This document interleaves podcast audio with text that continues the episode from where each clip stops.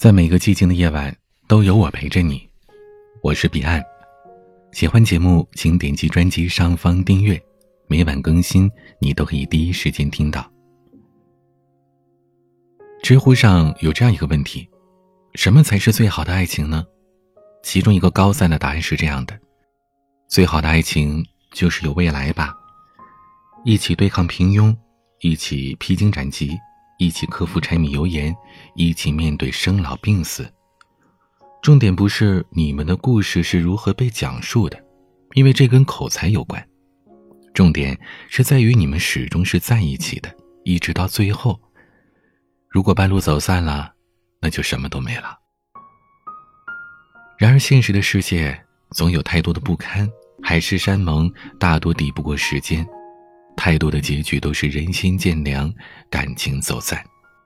我曾经也以为一生只爱一个人的爱情是只存在于童话里，可后来我发现，其实幸福的婚姻还是有很多的，不是没有那些天长地久的爱情，只不过是我们没能遇到正确的人罢了。有人曾经评价过梁家辉，给他一部《水浒传》，他能演绎出一百零八将。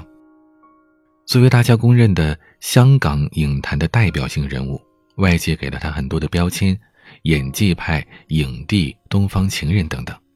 但最为人称道的是宠妻狂魔。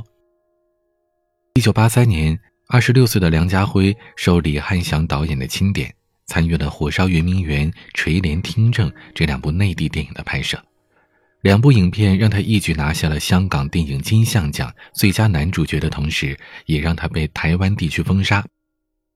年轻的影帝一下登上高楼，又一瞬间被摔下平地，没有导演敢再用他，他沦落到无戏可拍的境地。迫不得已的梁家辉只能在夜市摆地摊。也是这个时候，他遇到了他一生的挚爱江嘉年。江嘉年倾慕于他的才华。也感动于他一颗笨拙的真心，两个人排除万难走到了一起，交往半年之后就结婚了。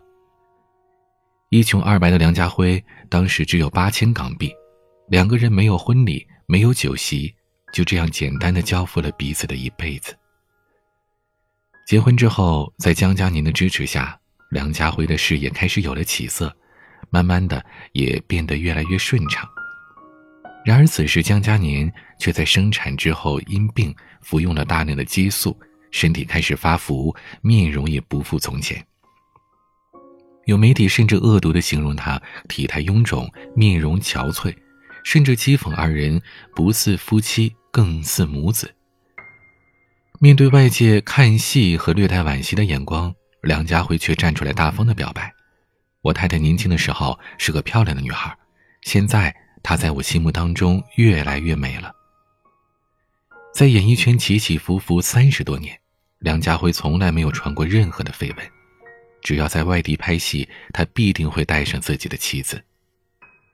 在接受采访时，对于外界称他为好男人，梁家辉解释道：“到我这个年纪，名利都不算什么了。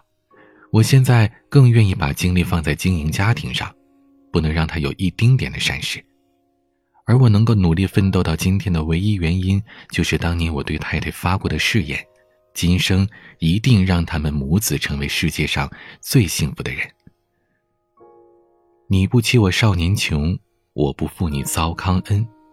真正的爱情从来不会被时间、被容颜衰老所打败，因为真正爱你的人，他怎么会忍心给你背叛和难堪呢？这世界上最让人佩服的两种人，一种是年轻时陪你吃苦的女人，一种是年老时陪你享福的男人。梁家辉和江嘉年都做到了。除了这对模范夫妻，周润发和他的夫人陈慧莲也是为人称道的。他们的故事不用多说，我相信很多人都知道。在有一次采访当中，有人问道：“发哥呀。”男人耐不住寂寞怎么办呀？发哥淡然的说：“寂寞的时候就去兜兜风，听听音乐。人群之中的寂寞，这种感觉才是最要命的。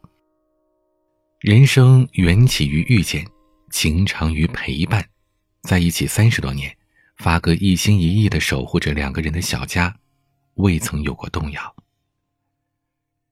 爱情从来不在电光石火的一瞬间，而在于细水流长的陪伴。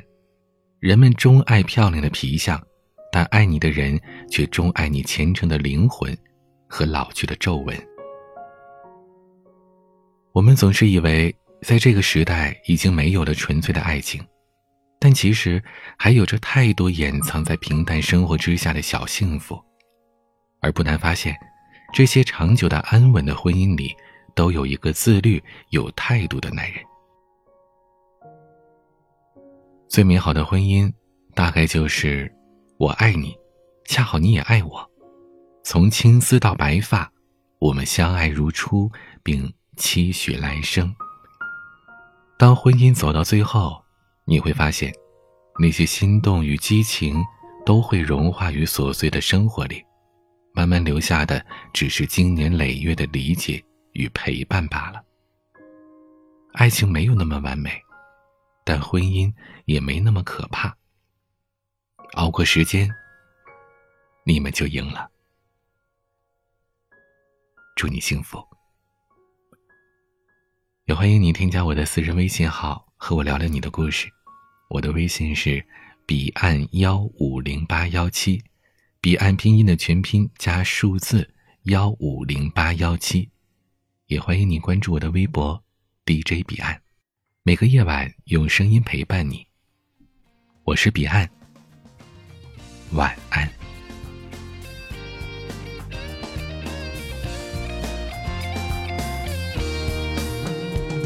看富士山的雪。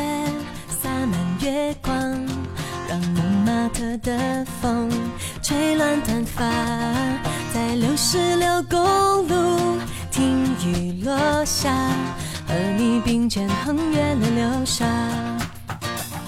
等日出和日落涂满天涯，到世界的尽头一起回家，在小小屋檐下。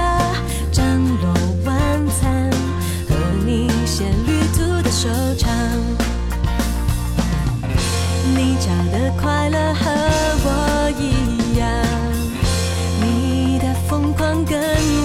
下。